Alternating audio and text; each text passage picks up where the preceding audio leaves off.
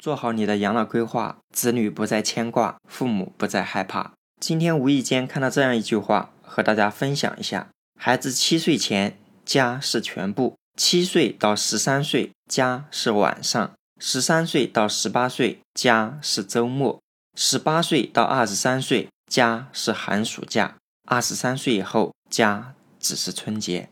你和孩子的缘分。就是今生今世不断的目送他的背影渐行渐远，你站在小路的这一端，看着他渐渐消失，小路转弯的地方，而他用背影告诉你不用追，且行且珍惜。听到这样一段话，大家和志勤是不是一样深有感触？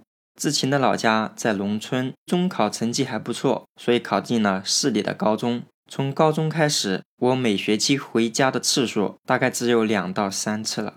所以，当看到这样的话，我第一反应就是我是这样的孩子。是啊，我在一直努力的奔跑，学习着，也实践着我怎么去反哺父母家人。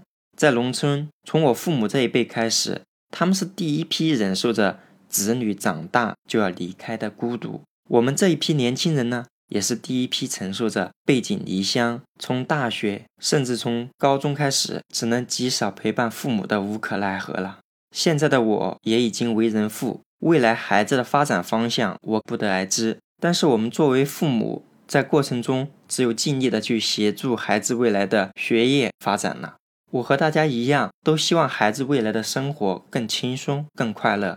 所以你看，我们为人子女的时候，我们努力拼搏，不仅是让我们一家三口这样一个小家庭越过越好，肯定也是想努力。让我们父母未来的养老生活无忧无虑。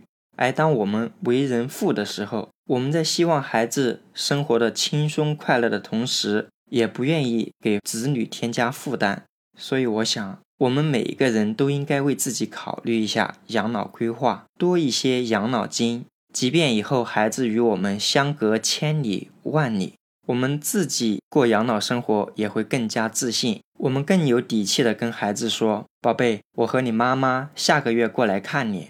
我们生活过得很好，养老金完全够用，不用为我们担心。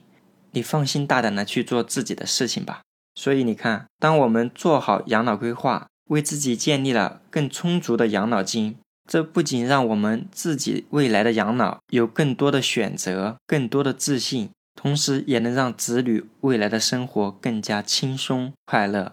好了。本期的分享就到这里。如果你觉得志勤的节目对你有用，拜托一下大家订阅、分享、评论一下我的专辑和节目。